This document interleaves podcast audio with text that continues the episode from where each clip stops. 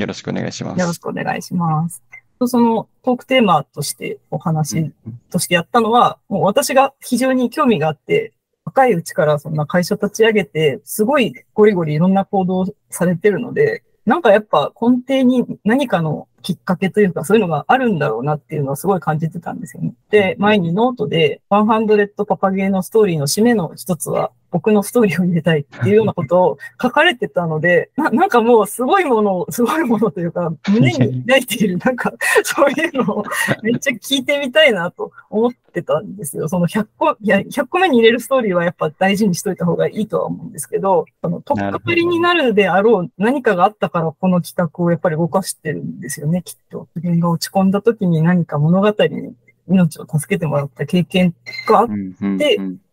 てるんだろうなって私の中で勝手に思ったので、はい。あの、お話をちょっと聞いてみたくてですね。わかりました。ちょっとじゃあ最初簡単にパパゲーノという会社の概要を共有させていただいた上で、はい。なんかそのあたりのお話ししていきましょうか。はい。本当に今回ゲストで、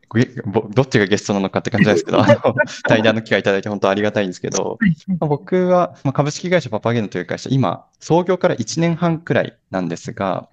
ヘルスケア系のベンチャー企業出身の2人で始めた会社でして、まあ、もともとメンタルヘルス分野で貢献したいっていう思いがあってですね、で、起業しております。生きててよかったと誰もが実感できる社会を目指して、僕たちに何ができるかなということを模索しながらいろいろやってるんですけれども、創業当初はですね、主にメンタルヘルス関連の企業さんのコンサルをする事業、主に DX って言われているまあ業務のデジタル化をご支援するっていうことと、それと並行してですね、メンタル不調ですとか、精神障害とか、人によっては本当にあの死にたいという気持ちを経験された方の物語とか語りを題材に絵本を作ったり、音楽を作ったり、アート作品、絵画作品を作ったりとか、漫画とかもそれこそちょっとだけやってもらったりとかしてたりするんですけど、まあ、そういったプロジェクトを、まあ、100パパゲのストーリーという名前で始めさせてもらってたりしました。まあ、ある意味それの延長といえば延長なんですけれども、就労継続支援の B 型という、まあ就労面のこう支援の施設ですね。精神障害をお持ちの方で、企業で働くのがなかなか難しい方が、まあ、最初の一つのステップとして、トコン使って IT 系のお仕事をするような機会が今、実はものすごく少ないというところで、僕たちの力使ったらできそうだなっていう感覚があったので、東京の杉並区でですね、八幡山駅というところなんですが、で、開所9月の1日に今月の初めにですね、はいあのおめでとうございます。許認可を取れて、えー開所させてもらっております。なので、まあ、直近はですね、事業としてコアでやってるのは、企業さんのまあ業務のデジタル化のご支援ですとか、事務の代行とかをさせていただいて、で、その業務の一部を精神障害をお持ちで、なかなかこう、企業で雇用契約を結んで働くっていうことがちょっと難しい方、うんもうちょっと手前の段階の方に20名くらいですね、これから来ていただいて、まあ、ある意味その採用をしてですね、一緒に運営していくっていうような体制を作っております。体制を作っていこうとしております。まあ、ちょっとすごくね、プロジェクトとしては縮小しちゃっていて、あの、細々とやってるんですけれども、100パパゲーのストーリーといって、えーまあ、100人の、まあ、メンタル不調とか精神障害とかに関わる人のこう、語りとか物語っていうものを題材にですね、こう、何らか作品を作っていく。まあ、本当に多様な表現手法を使って、まあ、本人がこう、希望するようなやり方で好きな作品を作っていくっていうことを、こう、ご支援していきたいなっていうので、も、こう、一緒にやっていきたいなっていうのは思っているところです。ざっくりですが、えっと、パパゲーノという会社の概要、こんな感じになります。はい。で、今、あれですもんね、就労支援事業所のパソコンを買うための資金を集めているのがクラウドファンディングの。そうなんです。今回、まあ、クラウドファンディングを8月の5日からさせていただいていて、9月30までやってるんですけれども、200万円を目標にしていて、今回精神障害をお持ちの方が20名ほどですね、僕たちのオフィスに来て、働くような機会を作るっていうことを、まあ、そういった事業所を立ち上げています。で、そのために20台分ですね、パソコンを購入する必要があって、200万円をですね、調達したいというところで、クラウドファンディングさせてもらっております。僕自身がじゃあなんでこんな会社立ち上げてるのかとか、創業の背景とか、やっぱり気になりますよね。ちょっとそこをぜひお話しできればと思うんですけど、僕も結構ですね、なんで創業に至ったのかの背景は、ノートでもまとめさせていただいてたりもして、本当に詳しく知りたい方はぜひ読んでもらえたらと思うんですけど、はい。あの、端的にこうご説明すると、学生時代に身近でまあ自殺未遂をされた方がいらっしゃって、まあ、それを通してですね、まあ、メンタルヘルスとか自殺予防に対して、何らか貢献したいなって思うようになったっていうのが、まあ、一番のきっかけではあります。ただ、まあ、それに付随して、もともとやっぱメンタルヘルスには結構興味があって、いろいろあるんですけど。小さい頃からのエピソードで話すと、もともと先天性の心疾患を持っていて、心臓の病気を持っていて、まあ、全然軽度で運動の制限とかも一切なくて、投薬の治療とかもしてないんですけれども、なんかこう、病気を持っているっていうアイデンティティを自分の中で持っていたりとか、あとは病気についてもうちっちゃい頃から小学校1年生ぐらいの時から結構インターネットで調べ物したりとかっていうのがあのできたりしてたので、自分の病気についてすごい調べていく中で、突然死のリスクもわずかながらあるかもしれないみたいな話とかも、まあ、中には記事で書いてあったりして、もしかしたら死ぬかもしれないのかなみたいな、死ぬことへの異常な恐怖みたいなものがちっちゃい頃になんか物心ついた時からあったんですよね。それもあって、こう、死というものに対する好奇心とか恐怖心みたいなのがずっとあったというのが一つあるのと、あとは中学の時に、いわゆるこう、いじめっぽいもの、中1の時に体験して、それが結構一番、まあ、物語とかアートとかっていうものに興味を持った、まあ一番のきっかけだと思うんですけど、小6、小5、6ぐらいから、あの、両親もちょっとあんまり仲が良くなくて、今はめっちゃいいんですけど、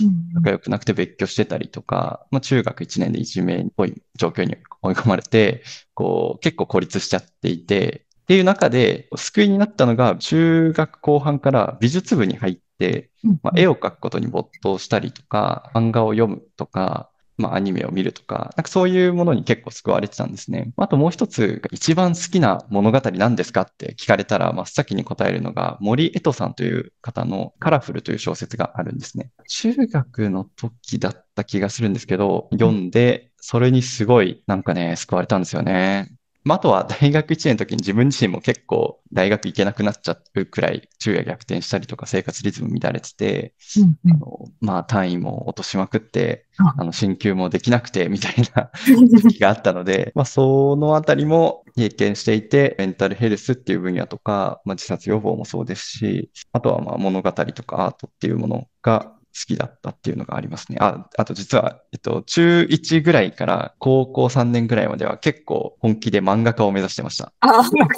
なんかおっしゃってましたよね。じゃあ結構書くのも好きな感じそうですね。まあ、下手の横好きって感じかもしれないですけど、デッサンとか模写がすごい得意だったんですよ。うん、多分、その形を捉えるのが得意で、でも一方で僕、実は色弱なんですよ。こう、色の識別があんまり得意じゃなくて、うんうん、なんで、あの、絵の具で絵を描くのはめっちゃ下手なんですよ。アクリル画とか超下手で、デッサンは異常にうまいみたいな。だからなんか美術の成績も、デッサンとかだとめっちゃいいんだけど、なんか色ついた絵はあんま下手、下手みたいな、そんな感じでした。絵本作家の吉武慎介さんとかも、色力なんですよね、あの方も確か。ああ、そうなんですね。そう、なんか着色を違う人がやって、じゃあ具体的な物語はその森エットさんのカラフル。そうですね。一番は、カラフルってどんな話かっていうと、まあ、ちょっとこう、ファンタジックな話でもあるんですけど、中学生の小林誠っていう子が、まあ、ある意味主人公なんですけど、なんか、うん、本当の主人公はちょっと実は違って、えっと、死んでしまった魂が主人公なんですよ。輪廻転生のなんか、こう、世界みたいなところに、こう、から始まって物語が。で、たまたま抽選みたいなものに当たって、現世に戻ることできますよっていうことを魂が言われるんですよ。で、戻る先が自ら死のうとした小林誠の体に戻りますっていう話なんですね。だからまあ小林誠の体を借りて、なんで小林誠は自ら死のうとしたのかっていうことを体験していったりとか考えていく。その過程で生きるって何だろうみたいなと考えていく。なんかそういったストーリーになってるんですね。いや、なんか面白そうですね。ちょっととっても面白いんですよ。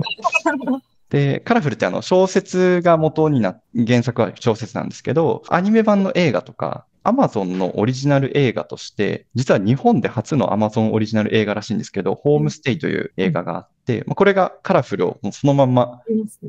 使っている映画になってます。まあ、ホームステイっていうのが、あの、現世でのホームステイみたいな表現がされてるんですよ。魂が、罪を犯した魂が現世にホームステイをしていた人の体を借りて、自分が犯した罪を考え直すみたいな、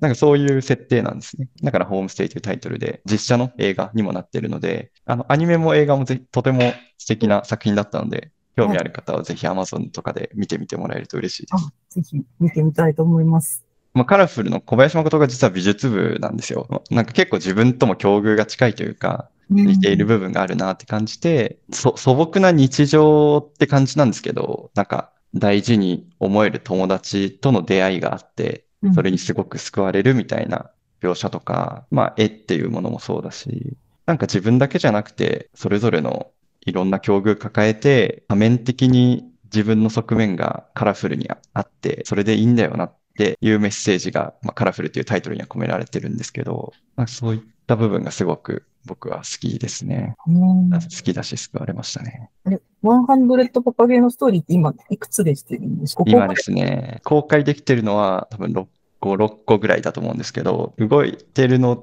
で言うと8個ぐらいあるっていう感じです、ね。ああ、そうなんですね。まあ、まだまだ本当にこれからです。いつかどっか一個関われたらな。いや、ぜひぜひお願いします。で、なんか、その、私がお話ししたいなと思ってたのが、前に作品を書いて、その時に別に強い意志を持って書いたっていうわけじゃなくて、あの、コルクラボ漫画戦火っていう漫画の学校みたいに通ってた時に課題で、無人島に流れ着い初日の人の話みたいのをテーマに4ページ漫画を書けみたいのがあって、本当に無人島に流れ着いたっていうテーマしかないんですよ。だからどんな人を主人公にするかは自由だよみたいなやつで、私はその切ることに絶望した中学生が、あの、海に飛び込んで自殺したら無人島に流れ着いてしまったっていう話にしてたんですよね。そしたらその漫画が思いのほかツイッターに上げたらバズってしまって、な、なんか続きが欲しいですみたいなリアクションがいっぱいあったので、それを無理やり仕上げたんですけど、その無理やり仕上げた作品で救われましたっていう感想がすごいいっぱい集まったんですよね。その話っていうのが、その自殺しようと思ってるきっかけがそもそも友達もいないし、いじめられてるし、勉強もできないし、親にもダメ人間って言われて友達にも友達もできないし、いじめにも合うし、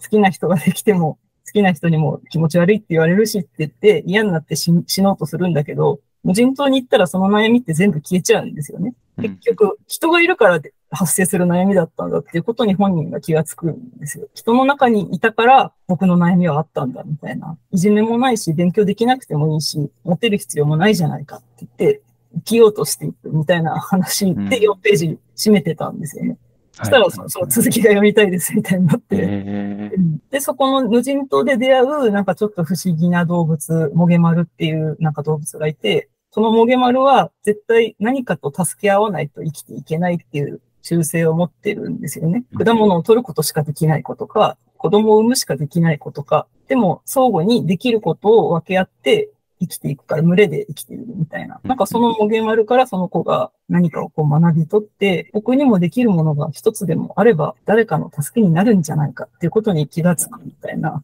なんかそういうようなお話なんですよね。それをなんか小説版で仕上げたら、なんか環境の中で死にたいと思ってたけど、偶然これをツイッターで見かけて読んで、生きようと思いましたっていうような、なんかメッセージがすごい来たんですよね。それがなんか私はすご、なんていうんだ、嬉しくって、あかりとしては別に書きたくて仕方なかった物語ではなかったんですけど、それによって物語の力ってすごいんだなって感じたんですよね、その反響を見て。自分の必要性を感じられず消えてしまいたいと思うことがたびたびありました。しかしこれを読んで両親に愛されていたことや悩みを共有し合える友達がいることを思い出し涙が溢れました。私も行きたいです。死ぬまでにたくさん思いクリアしたいと思いましたとか、このお話のおかげで行きたくなりました。自分の価値を見つけてみたいですとか、うん、なんか、そうやって言っていただけたことがあって、で、私も書いた私もなんかこういう言葉が集まったことにすごい救われたし、で、その物語を読んで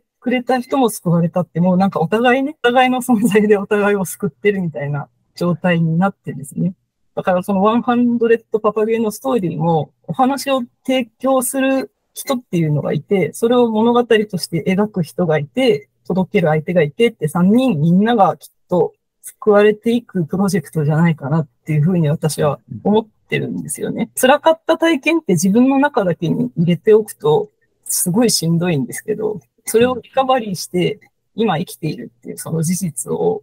誰かに伝えるってすごい大事なことだと思うんですよね。だから、このプロジェクトはうまくいくといいなというか、100個のね、素敵なお話が 集まるのが楽しみで、私は。まあ、僕たちもまさに今、水谷さんがおっしゃっていたような、まあ、作品を通して辛い、しんどいって感じてたのは自分だけじゃないんだなって思えたりですとか、うん、まあちょっとこう見つめ直すきっかけになってくれたらなっていうのとか、やっているんですけど、まあ一つの作品を作るっていう、こうプロセス自体にもすごくこう意義があるのかなっていう感じはしていて、辛い体験をして、それを誰かの役に立てたいっていう思いを持ってる方が、自分の体験を振り返って一つの作品を作るっていうこととか、人に話すっていうことを通して、その方自身が自分の体験との向き合い方というか、捉え方がまたちょっと別の角度からも捉え直しができるようになるとかっていうのもありますし、まあ僕たちとか、こう、プロジェクトに関わっている方が新たな発見がいろいろあるっていうのももちろんありますし、で、作品をこう見た方からの、見た方への影響とか、見た方から何らかまたリアクションがあることによって、複合的ないろんな影響が生まれていくなっていうのは思っていますね。一方で結構難しいなと思う部分で言うと、まあ、ネガティブな影響を与えかねないっていう部分がこう難しい部分かなというのは思っていて、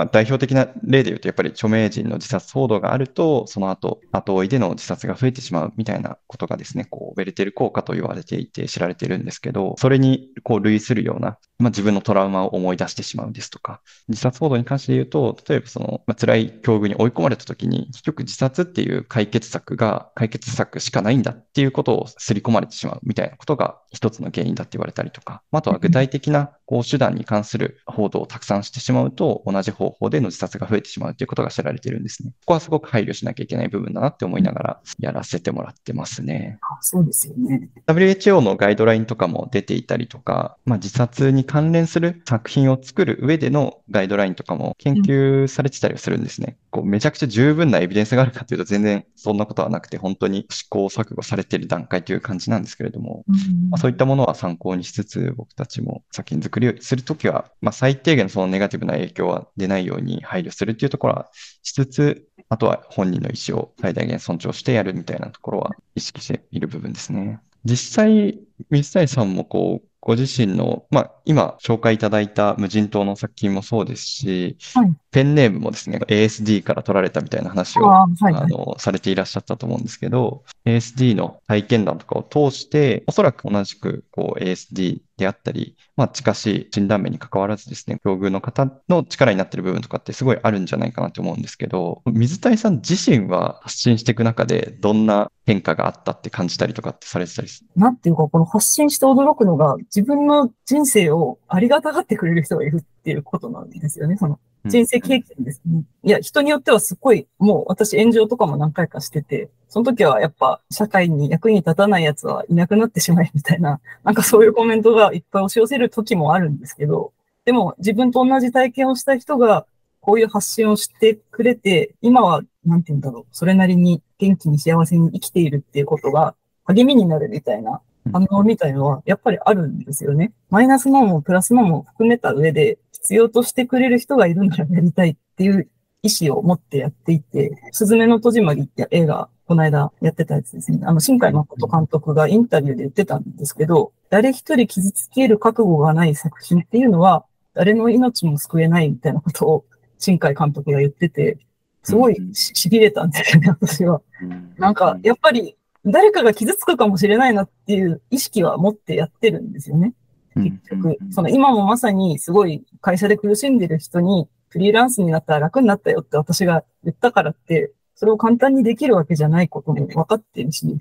特に男性とかは家庭をね、やっぱり背負ってるので、簡単に仕事は辞められないだろうし、で、フリーランスになったって自分は何ができるか分かんないっていう人もやっぱりいっぱいいると思うので、会社に勤めなきゃ楽になるよっていうことを私が発信しても苦しい人は苦しいんですよね。でも、ひょっとしたら助かる人もいて、うん、その助けたい人のために発信をしたいんですよね。ただでも、傷つく人がいるのは嫌だから、そこはすごい悩みながらやってるんですけど、ね、自分の体験が本当にありがたいって思ってくれる人がいるって感じられるっていうのはすごいポジティブな一方で、まあ、炎上であったり、人を傷つけてしまうような影響も、まあ、ゼロではないっていうのが、何らかこう、世の中に対して影響を与えようと思ったときに、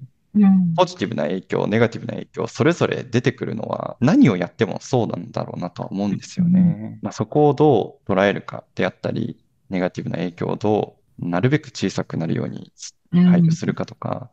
まあ、そういった部分が発信をする上では確かに求められるのかもなって思いながらちょっと話聞いてました。なんか届けたい人にだけ届く形を作れれば本当はよくて、ツイッターみたいなの、不特定多数にばらまくと、受け止めたくないのにうっかり受け止めちゃう人っていうのは絶対出るんですよね。でも、あの、有料とかのコミュニティとか作って、そういう中でだけ発信するってすると、今度は、そのお金を払えない人とか、その情報に気がつかない人には今度届かないんですよね。ここがやっぱり悩ましいなって思いながら。私、電子書籍を無料で配信してるのは、その実体験の部分の電子書籍を無料にしてるのは、口コミとかでもいいから、伝わってほしい人に口コミするじゃないですか、そういう場合は。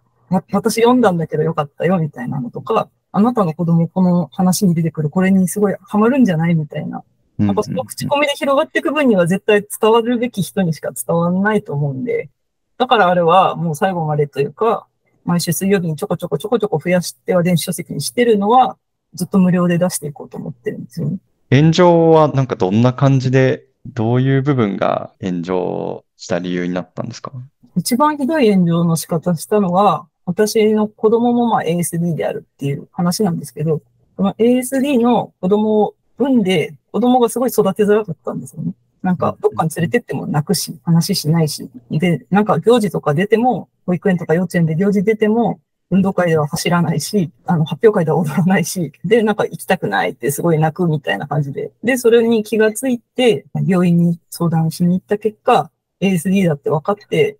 子供のために ASD をこう私が勉強してみたら、あ、なんだ、私もそうじゃんって気がつくみたいな。で気がついたときに、私がその ASD だったゆえに生きづらかったから、子供には同じ苦労をさせたくないと思って、子供にすごいいろんなことができるようになることを押し付けてたんですよね。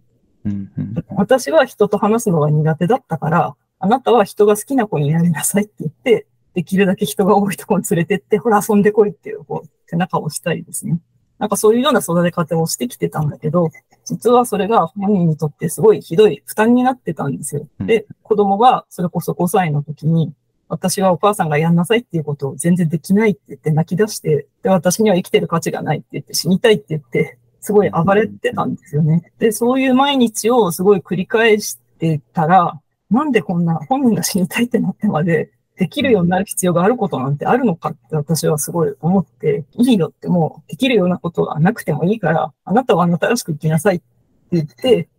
うん、その子自身のできないことを認めてあげるみたいな、なんかそういうような漫画だったんですよね。で、ここから生きづらさから抜け出していくんです、みたいなエッセイ漫画の冒頭みたいなところを10ページちょっとで書いてたやつが、まあ、半端じゃなく炎上しまして。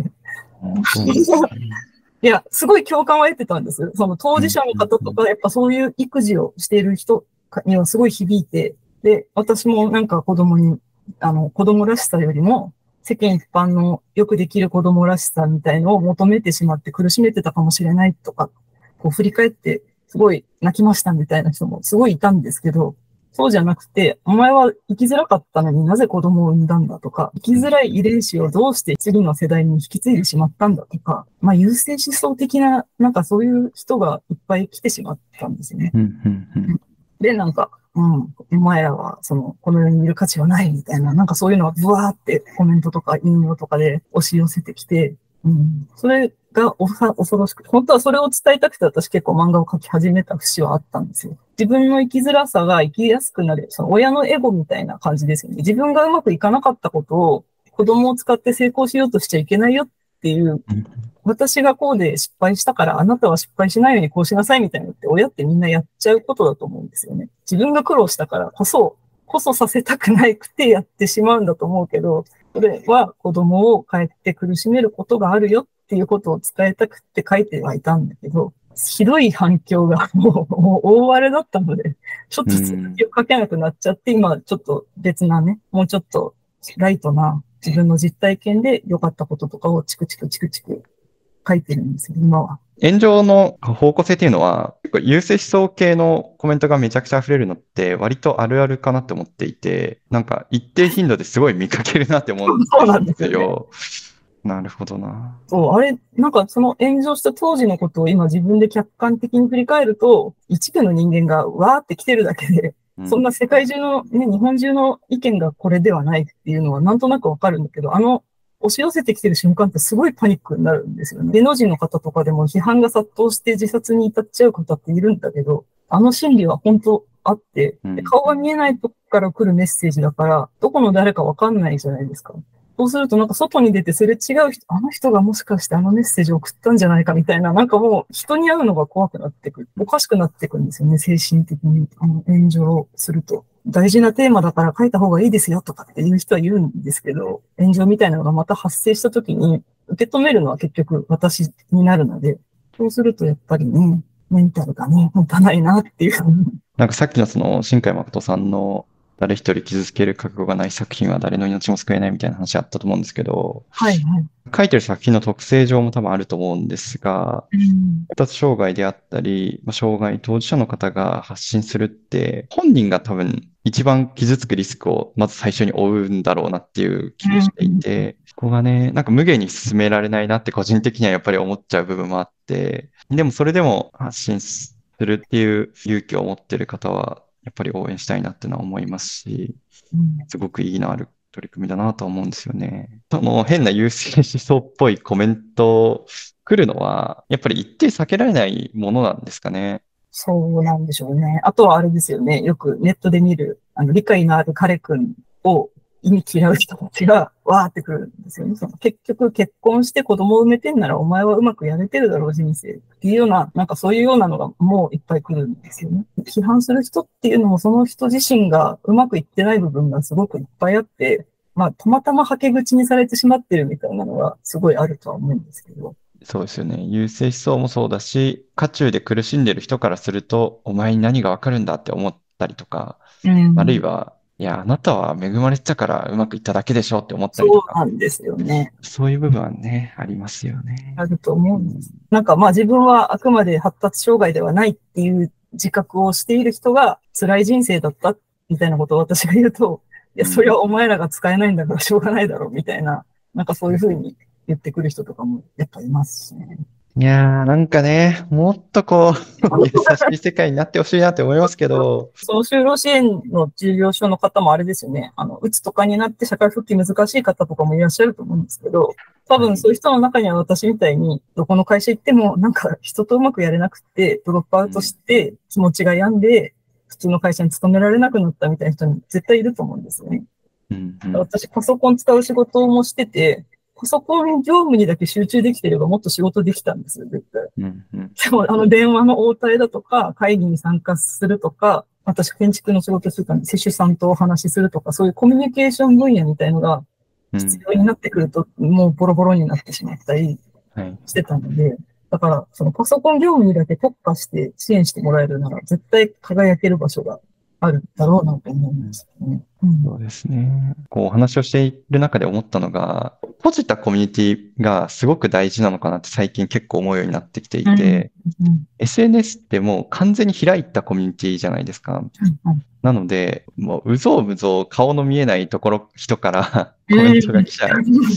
う。それはその、発信する側も一緒で、知らない人まで届いちゃうわけですよね。そうなんですよね。で、受け手も受け手で、こう、まあ、ある意味、自分が別に求めてなかった情報まで入ってきちゃうとかっていうのもあると。便利な側面というか、ポジティブな側面もめちゃくちゃたくさんあるので、なんかうまい距離感を取ったりとか、うまい使い方をしていくものだとは思うんですけど、まあ一方で、人間としての最低限に必要な、なんか自分の心理的な安全を確保する上で言うと、やっぱり閉じたコミュニティの中で、所属感が得られるとか、存在を認めてもらえるとか、感謝されるとか、なんかそういう部分がすごく大事なのかなとは思っていて、うん。で、一つ、その就労支援とか、就労継続支援の B 型事業所っていうもの、まあ、まさにそれを体現できる一つの場にはなるだろうなと思ってるんですよね。まあ、まずはこう、僕たち一施設をやるっていうところで、まあ、一施設だけにはなってしまうんですけど、うん、なんかね、そこ、そこもできちゃうなって思うんですよね。先ほど有料でも書いてたりするっていう話あったと思うんですけど、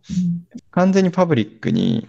こう、一般向けに公開して SNS で、まあ、どこの誰かもわからない人にまで届くっていう影響の与え方と、こう、ちょっと狭い範囲での、だからできることと、もうそれぞれなんか使い分けられるともしかしたらいいのかもしれないですね。なんか有料にすると途端に来なくなるんですよね、やっぱりね。なんか200円とかのおお手軽なやつも作ってはいるんですけど、200円は一人もいないっていう。で、ちゃんと応援してくれる人とかは1000円とかの逆に入ってくれるんですけど、お金が欲しくてやるっていうよりは、本当に、なんて言うんだろう、ノイズを入れたくないがためにやるっていうところはすごいあって、活動するためにですよね。まあ、一人の人が10人のふりをすることもできちゃうんで、ツイッターって大勢のふりをするっていうか。確かにそうですね。うん、なんか炎上してかなりメンタル的にも、まあ、パニックにもなられたっていう話あったと思うんですけど、はい、そこからはなんかど、どうやってその時は対処されてたんですか？炎上するときはもう人と会わない方がいいと私は思ってて、スマホの電源をまず切ってですね。で、森の中に行って、散歩した後は温泉に行って、で、その後美味しいものを食べて帰ってくるっていう、うんうん、なんか初歩的なんですけど、やっぱり気持ちを落ち着かせるみたいな意味で、どういうふうにするとだんだん落ち着いてくるっていうか、自分のことを攻撃する人がいない世界もあるし、美味しいものもあるし、家族は私には優しいみたいな、なんかそれだけを噛み締めておくと、とりあえずは安心できるんですよね。だから一週間ぐらいできるだけツイッターは見ないとか、そういうふうにはしましたね。で、炎上3回ぐらい知ってるかな？した後は、炎上しそうなテーマ投げた後はもうミュートにして、そのツイート自体はミュートにして、極力反応は見ないっていう、もう何のために投げてるのかって言ったら、届いてほしい人に届くことだけを期待して投げてるので、反応を読みたくてやってるわけじゃないみたいな感じで投げることはある。いやそういった、やっぱり工夫されてるんですね。やっぱりミュートしたり、もう通知オフにして、こうちょっと距離を取るを意図的にするのはやっぱり大事なんですね。大事ですね。もうブロックとかも最近は迷うことなく、じゃんじゃんとね、なんかこ言葉が悪い人っていうのはもう話し合っても無駄なので、頭からバカなのかとか言ってくる人とかはもう早めにブロック逆にしちゃうっていうふうにはしてますけどね。でもキリはないし、イーロンさんがブロック機能なくすって言ってるから。なんかニュースになってましたよね。ブロックはなくさないでほしいと思ってるんですけど。偏見を減らすための活動、まあ教育とか、メンタルヘルスに関する普及啓発とかの授業って自治体とかもやってるし、まあ、民間の活動でもたくさんやられてたりするんですけど、そういった、まあ、ある種偏見を持たれている方、うん、まあ、偏見って万人が持ってると思うんですけど、うん、特に、まあ、ちょっとこう、誹謗中傷的な、こう、ひどいコメントをするぐらい理想を持っている方に対しても、まあ、ある種のこう、教育とか、当事者との交流の体験とかによって、まあ、それを和らげる変えれるんじゃないかって考える人と、いやそういう人はそういう人だからって、もう、距離を取って置いとくっていう考え方と、なんか二通りある気がするんですけど、水谷さんはどっちかというともう距離を取るっていうところを取られてるっていう感じなんですかね。あ、いや、交流を、あの、ちっちゃいうちにしとくっていう点では賛成なんですよ。ただ、大人になっていろいろこじれてから無理やり混ぜると多分うまくいかないと思ってて。だから、小学校の教育の中にもっとそういうのを組み込んでいくみたいななんかそういうのはあっていいかなって思ってますね。今、子供も支援級っていうのに通ってるけど、支援級と普通級って言ったら、隔離状態だから、そういう集団の中で大変な子の存在を見ないで成長しちゃってるんですよね、あの。だそれがいいことなのか悪いことなのかっていうのはすごい私は考えるけど、だからってうちの子は集団の中入ると、ざわざわして怖いとか、なんかそう言って、ちょっとじっとしてられなくなっちゃったりするので、そうするとやっぱり無理、子供に無理強いさせてまで自分の存在をね、他の子に知らせるのも違うし、すごい難しいなっていつも思うんです。さっきのその無人島の漫画の話とかすごいわかりやすいなと思っていて、各々生きる上でそれぞれが得意な部分で助け合うっていう話だったと思うんですけど、うん、学校ってやっぱり特殊なコミュニティだなと思っていて、うん、何かを学ぶっていうことに対して適切な手段って人によって違うじゃないですか、当然。えー、今学びたいことも多分人によって全然違うし。っていう中で、なんか一つの教室の中に みんなで一緒に入って一緒にやりましょうっていうのが、なんかそもそもちょっとなんか強いる必要もないことなのかもなっていうのはなんか大前提思うんですよね。うん。一方です。そうですね。そうですね。でも仕事に関してはもうちょっとね、なんか工夫の余地多分にあるなって気はするんですけどね。ちっちゃい頃であればもう少し柔軟にいろんな価値観を知るっていう機会、柔軟な価値観に、まあ、あるだろうから、そのうちから、まあね、分離教育って言われたりするんですけど、そうなんお持ちの方と、こう、まあ、まあ、健常者って呼ばれたりしますけど、うん、そで、こう、分けて集団でやるっていうのが、効率的にそうせざるを得ないから、今の、こう、クラスっていう概念とか、教室っていうものがあるけど、今、今、グレーゾーンっていう言葉とかもあったりしますけど、じ実はそれで苦しんでる人も割といると思うし、それが果たして、まあ、その例えば40人のクラスだったら、40人にとって本当にいいかっていうと、実はそうじゃない部分もたくさんありそうな気がしますけどね。うちの上の子は多分診断がついてなかったら、絶対普通級に押し込められてる感じの子なんですよね。おとなしくしてるから、なんかしんどくて耳塞いだりするけど、規制を上げたり走り回ったりはしないんで、そうやって私がたまたま診断受ける機会をもらって気づいて、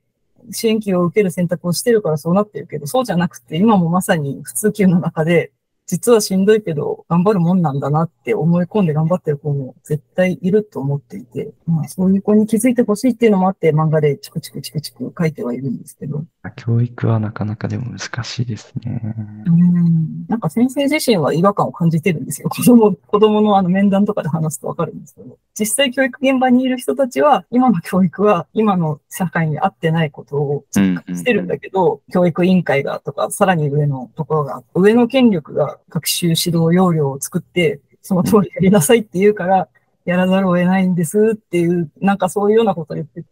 なんかどうにかならないのかなっていつも思ってますけど。教育もだし、実はまあ雇用っていう分野でも、やっぱりまあ障害者雇用って企業に義務付けられていたりして、まあ、法改正で2.7%ですね、100人雇用している会社だったら2.7人分、障害者雇用しましょうねっていうことが義務付けられてるんですね。でも一方で、まあ、いわゆるこう、一緒にこう、職場でお仕事するっていう形の形でやられてるケースって、まあ、そんなに多くはなくてですね。まあ、そこもやっぱり、まあ、教育と一緒で、こう、分離させて、障害をお持ちの方、専門のこう、子会社を作って、うん、そこでお仕事してもらうみたいな形とか、まあ、あと最近だと農場企業が借りて、まあ、そこでも農作業をしていただくっていう、まあ、本業とは完全に切り離してやるみたいなことも、まあ、割と増えてきてはしまっていて、そんな特別なことをするっていうよりかは、一緒にご飯食べるとか、なんか、なんだろうな。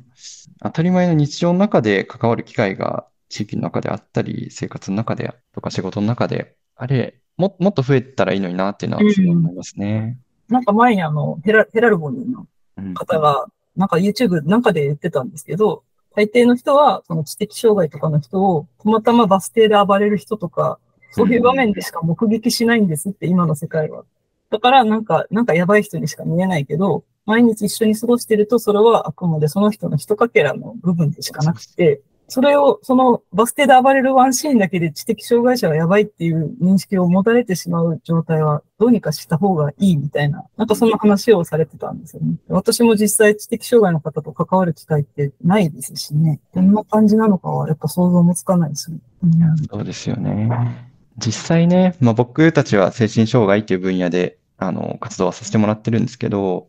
うん、かつこう分かりやすいから精神障害という言葉を使ってしまっているんですけれども、うん、実際じゃあ個々人の方のアイデンティティのうち、その精神障害というものがどれぐらいの要素を含まれるかでいうと、あんまり詳しく知らない人からすると、例えばじゃあ統合失調症という病気の名前とかを聞いたときに、うん、えー、の人がいたっていうのを聞いたときに、なんかもう90%ぐらいはこの人は統合失調症の人だって思い込んじゃうと思うんですけど、うん、実際はそんなことは全然なくて、うん、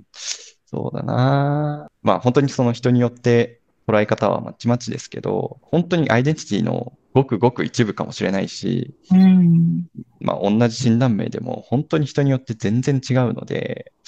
っていうことをね、なんかももっと体感する機会がちっちゃいうちからたくさんあったらいいのになっていうのは本当に思いますよね。うんそうですよね。あとはもう一つ僕が、なんかこここういうことを言うと、うん、なんかその社会貢献というか、社会正義のためにこう、綺麗事言ってるみたいに、時々こう思われたりするんですけど、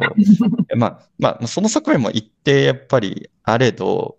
僕はですね、結構ね、やっぱり技術がこれだけ進化していったことによって、あとは社会のまあ問題もよりこう複雑に複合的になってきている中で、複雑な生きづらさを抱えている人こそ、そういった気持ちとかそういった課題を理解できて、かつ解決することが、まあ、これまでだったら、いわゆる健常者って呼ばれている人が一生懸命働いて事業とか、まあ、サービスっていうものができていましたと、ものづくりができていましたっていうのが、まあ、これまでのこう当たり前の世界観というか、仕事っていうものの概念だったと思うんですけど、まあ、それこそね、チャット GPT とか、まあ、生成 AI によって何か作品を作りたいってなった時に、まあ、作る手段に関しては、まあ、いろいろこう、便利なツールが補強してくれる部分って多分にあると思うんですよね。ってなると、なんかこういった問題解決したいんだっていう熱量を持ってたり、こういう人に何か思いを届けたいんだっていう、まあ、その好奇心とか熱量を持っているっていうことがなんかものすごく大事で、うん、こうそういったこれまでその障害をお持ちって言われていて、まあ、支援が必要だって考えられていたような、こう、そう決めつけられていたような方々も活躍しやすくなる、活躍しやすくというか、なそういった方々こそ、こう、より生きがいを見つけやすい社会にもっともっとなっていけるんじゃないかなっていうのは、個人的には期待してるんですけどね。そうですよね。なんか、いや、私も今はあんまりできてないけど、そういう方向に進んでる感覚みたいのはあるなとは思ってるんですよね。そどうしてもね、古くから作られたこう、学校の教育っていう仕組みとか、例えば、新卒一括採用みたいな部分とか、確一的な人事評価の制度とかに基づいて、やっぱりどうしても今の社会が大きく、大きな部分で言うと回ってるんですけど、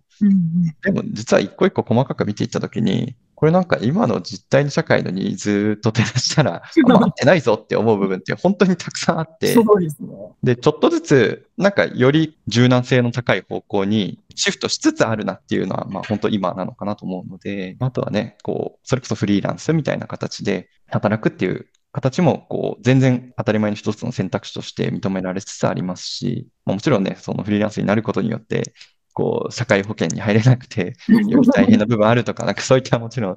都合もあるんで、なんかその部分ね、もっと是正されていけばいいのになって思うんですけどね。フリーランスって、まあ実態としてはね、経営者っていう扱いになるわけじゃないですか、フリーランスになると。そうですね。まあでも実際そんな労働者とそこまで変わらないぞみたいな部分もあって、社会保障もっとセーフティーネットはある状態でフリーランスになるみたいな選択肢ももっと増えていいのになって